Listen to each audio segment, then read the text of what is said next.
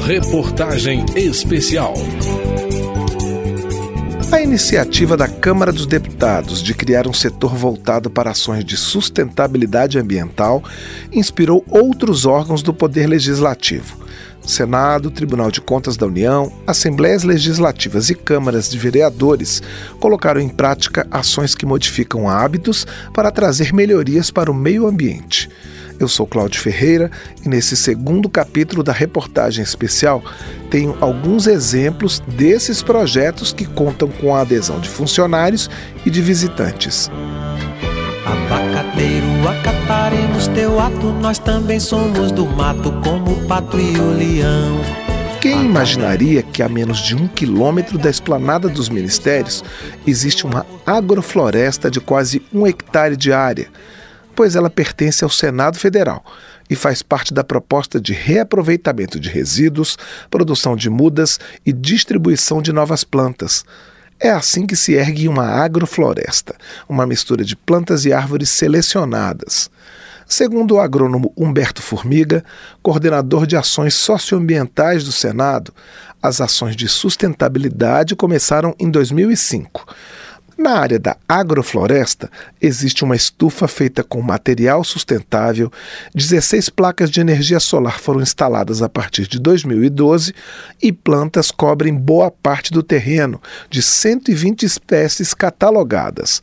O local é frequentado por estudantes de escolas públicas e universitários, que têm aulas sobre sustentabilidade em meio à natureza. O cidadão comum, ele sai com a formação de sustentabilidade quando passa pelo viveiro do Senado, mais robustecida, independentemente da área de profissionalização que ele siga na universidade. Mas esses conceitos que nós trabalhamos aqui, eles são para todos nós cidadãos, né? A responsabilidade com a preservação do meio ambiente, por exemplo, para as futuras gerações, ela está na Constituição Federal, artigo 225. O início da cadeia de ações de sustentabilidade começa com a coleta seletiva de resíduos, lixeiras em três cores mostram aos 8 mil funcionários e aos 150 mil visitantes que frequentam o Senado todos os anos como separar os dejetos. O material que pode ser reciclado vai para cooperativas de catadores. Em relação ao lixo orgânico, a meta é reciclar 100% do material. Alcançar esse objetivo quem diria, passa pelo cafezinho que os senadores consomem em meio às negociações políticas. O Senado aproveita a borra de café que sobra para fabricar adubo, como explica Humberto Formiga. O que acontece é que a borra de café é um dos produtos mais ricos para produção de adubo orgânico. Ao mesmo tempo, é um produto que leva um certo tempo para decomposição, de maneira que a celulose que está presente ali no pó de café, dada a sua resistência para decomposição, ela sequestra o carbono ambiental durante um período muito mais longo. Então, a gente está fazendo sequestro de carbono a partir do tratamento da borra de café, de forma que ela não retorne de imediato para a atmosfera, aumentando os problemas com o efeito estufa, e ao mesmo tempo, nós estamos utilizando uma matéria-prima que evita que o Senado compre, por exemplo, fertilizante químico. Em 2019, foram 12 toneladas de pó de café destinadas para a área de compostagem da agrofloresta. O material orgânico fica nas composteiras por 45 dias em uma temperatura de 68 graus e não produz cheiro desagradável nem o chorume, aquele líquido escuro resultante da decomposição. O adubo vai ser insumo da produção de mudas que depois vão crescer no viveiro até estarem prontas para serem distribuídas pelo Senado, das áreas externas aos jardins internos que os turistas conhecem durante o passeio cívico. Todo brasileiro que visita o Senado e visita o Congresso, ele, ao olhar para uma planta bonita, com flores, ali tem todo um trabalho coletivo. Refazendo tudo, refazenda, refazenda toda. Na Assembleia Legislativa de Minas Gerais, as ações de sustentabilidade começaram em 2010.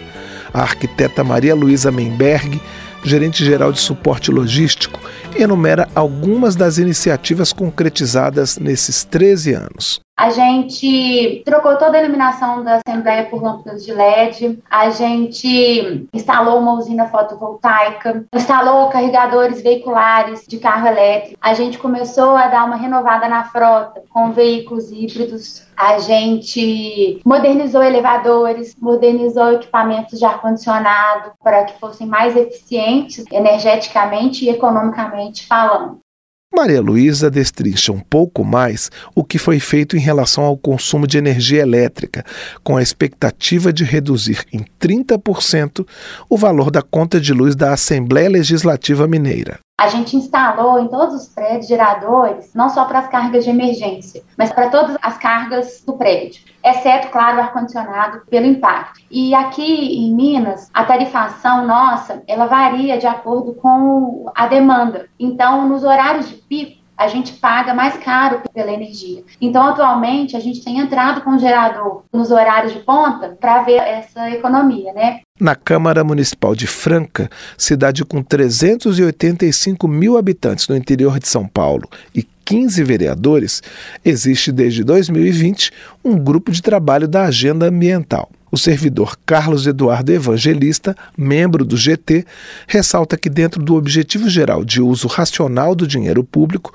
um dos alvos é diminuir o consumo de papel, Estive recentemente no Rio de Janeiro, no Tribunal Regional Federal da Terceira Região. Estamos inicializando também um processo de parceria com o TRF para implementação do processo legislativo eletrônico e reduzir de forma cabal, acabar com o consumo de papel aqui na Câmara Municipal de Franca. Então, essa parceria visa ceder gratuitamente o sistema para uso eletrônico e tramitação de documentos aqui na Câmara Municipal. As ações incluem a diminuição no consumo de energia elétrica, contando com a redução do uso do ar-condicionado. O gasto com água também é preocupação constante. A manutenção preventiva frequente foi contratado um zelador para verificar os banheiros diariamente e os bebedouros são de pressão. Inspirada no Ecocâmara, a Câmara de Vereadores de Franca também promoveu a redução no uso de descartáveis. No momento oportuno, nós fornecemos canecas para cada servidor. Os servidores têm as suas canecas identificadas, personalizadas. Ainda mantemos um pouco de copos descartáveis de água. Nós fornecemos para os munícipes, os visitantes que chegam aqui na nossa casa legislativa. Mas nós percebemos uma redução de aproximadamente 70% do uso de copos descartáveis, tanto de água quanto de café. Foi a partir de uma auditoria em órgãos órgãos da Administração Pública Federal em 2017 sobre a questão da sustentabilidade, com sugestões de várias medidas, que o Tribunal de Contas da União se voltou para as próprias iniciativas. Entre as recomendações da auditoria estava a criação de uma unidade específica sobre o tema e nasceu o Serviço de Gestão Socioambiental e de Transparência Administrativa do TCU. Integrante do serviço, Eliezer da Silva conta que um grupo de servidores de várias áreas formou o Comitê de Logística Sustentável, que desenvolveu o Plano de Logística Sustentável. Outro resultado da auditoria, a criação do Indicador de Avaliação de Sustentabilidade na Administração Pública, IASA, também serviu de parâmetro para o próprio tribunal. Uma das providências sobre sustentabilidade foi a instalação de células fotovoltaicas no teto de alguns prédios. Apesar do alto custo inicial, a iniciativa projeta uma economia de até 20% na conta de luz. Já recebemos até prêmios por conta dessa iniciativa né? e está funcionando bem. A gente, no primeiro momento, fez aqui na sede, nos três anexos, né? e no segundo momento, a gente implantou no Instituto Cesardelo Correia, que é o nosso instituto de treinamento. Vários órgãos da administração, inclusive, tomaram esse projeto como modelo, fazendo a licitação, pegando ali cópia dos editais, das especificações técnicas, dos preços preços.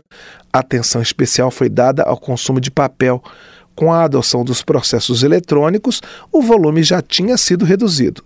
Eliezer da Silva fala de outra medida, o compartilhamento de impressoras. A gente criou ilhas de impressão nos corredores, com impressoras ligadas em rede. Então a pessoa pede a sua impressão no seu computador, como sempre fez, vai lá na impressora e com seu crachá ela libera a impressão que ele pediu, só que ele pediu. A gente tinha 1.200, 1.300 impressoras no TCU. Hoje estamos aí em 80, 80 e poucas.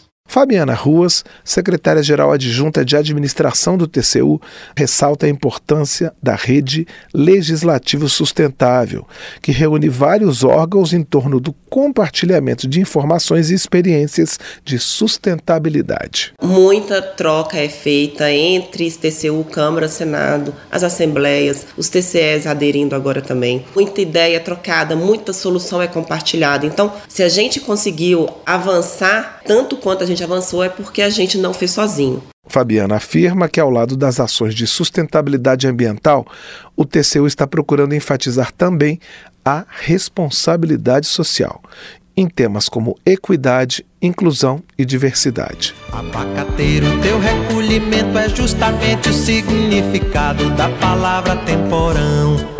No terceiro e último capítulo desta reportagem especial, o repórter Eduardo Tramarim mostra iniciativas de sustentabilidade em órgãos dos poderes executivo e judiciário. Eu sou Cláudio Ferreira e convido você a continuar acompanhando essa série. Reportagem especial.